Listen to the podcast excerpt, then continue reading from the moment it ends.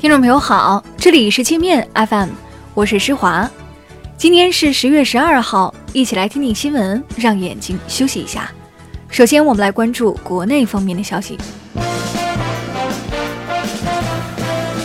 在华盛顿举行的新一轮中美经贸高级别磋商结束，双方在农业、知识产权保护、汇率、金融服务、扩大贸易合作、技术转让、争端解决等领域取得实质性进展。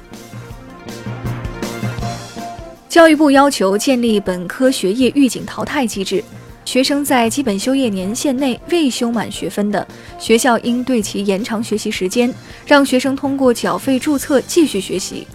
另外，体育未达标的学生不能毕业。无锡市区高架桥垮塌事件，超载肇事司机等多人已被采取强制措施。无锡所有高速公路收费站入口全部安装称重设施，货车必须先过秤合格才能通过卡口。河北、安徽、贵州等省吸取无锡教训，开始对桥梁安全隐患进行全面排查。四川出台个税新政，照顾烈士家属等特殊群体，孤老人员、烈属限额减征年应纳个税税额一万元。在自然灾害中遭受重大损失者，第一年减征年应纳个税税额的百分之九十，第二年减征百分之七十，第三年减征百分之五十。双十一临近，中通快递率先宣布涨价，涨幅由各地网点根据总部建议实施。近年来，四通一达快递公司一直在双十一前夕涨价。预计中通打响涨价头炮后，圆通、申通等快递公司也将很快跟进。李嘉诚旗下的长实集团以超过四十亿元人民币的价格，将大连西港一个房地产项目出售给了融创中国。二零一一年拿下这块土地时，长实只花了十九亿，八年净赚二十多亿。华为与韩国广播通信机构 KBIZ 签订 5G 合作谅解备忘录。根据协议，双方将合作为韩国国内中小企业和初创企业提供 5G 测试平台，并举办 5G 技术相关的讲座和研讨会。物美出资21亿美元收购了欧洲第二大零售商麦德龙的中国业务。麦德龙在北京、上海等59个城市开设了95家门店。由于水土不服，经营业绩连年下滑。中信银行因违规向地产商放贷等问题，再次被银保监局罚款一百九十五万元。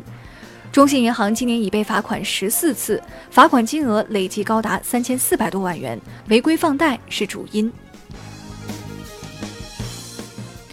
在世界杯冠军颁奖典礼上，行军礼的女排姑娘刘晏含、袁心玥均显曝光。两人都是女排八一队队员，刘晏含是八一队队长少校，小苹果袁心玥是中卫。我们接着来把视线转向国际，NBA 勇士队默许一个体育团体在其主场展示加泰罗尼亚独立旗帜，点燃西班牙人怒火。加泰分裂运动曾引发西班牙政局动荡，许多西班牙人在社交媒体上说，NBA 这样做是对西班牙的侮辱和挑衅。还有加泰罗尼亚人说，将政治带进体育，NBA 应该感到羞耻。库尔德武装在土耳其的地面炮火和空袭夹击下节节败退，土军方称已打死三百四十多人。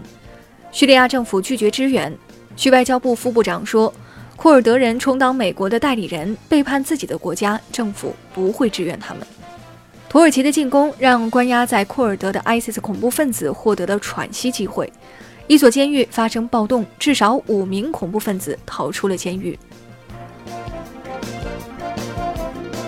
十七名水门事件的特别检察官联名发表公开信，呼吁共和党以国家利益为重，支持弹劾特朗普。他们说，大量证据证明特朗普的罪行符合宪法规定的叛国、贿赂等多种犯罪标准，应该被弹劾。川普大打悲情牌，称腐败政客们要把他拉下台。超强台风海贝斯即将登陆日本，日本多地天空变紫，形同末日，民众疯狂囤货，将超市里的食物一扫而空。受台风影响，日本多家航空公司计划停飞近千架航班，部分铁路和高速公路也将停运。美国加州再次燃起山林大火，过火面积七千五百多英亩，还在以每小时八百英亩的速度蔓延。火灾已造成两人死亡，二十五栋建筑被摧毁。去年的加州大火曾烧死了八十多人。印度放宽中国公民复印电子签证政策，从十月起，中国公民可申请五年有效、多次入境的电子旅游签证，签证费用八十美元。韩国计划立法禁止有家暴前科的人与外国人结婚，在过去十年内，有性侵儿童案底者也被禁止。韩国社会活动人士说，嫁到韩国的外籍女性遭受家暴的比例很高，但很少报案。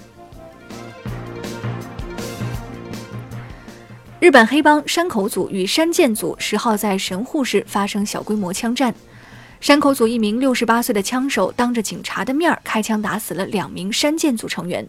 山建组是从山口组分裂出来的一个帮派，两伙黑帮常爆发冲突。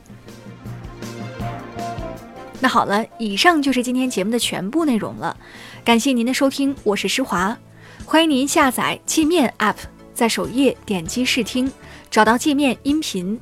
更多精彩内容等着您收听。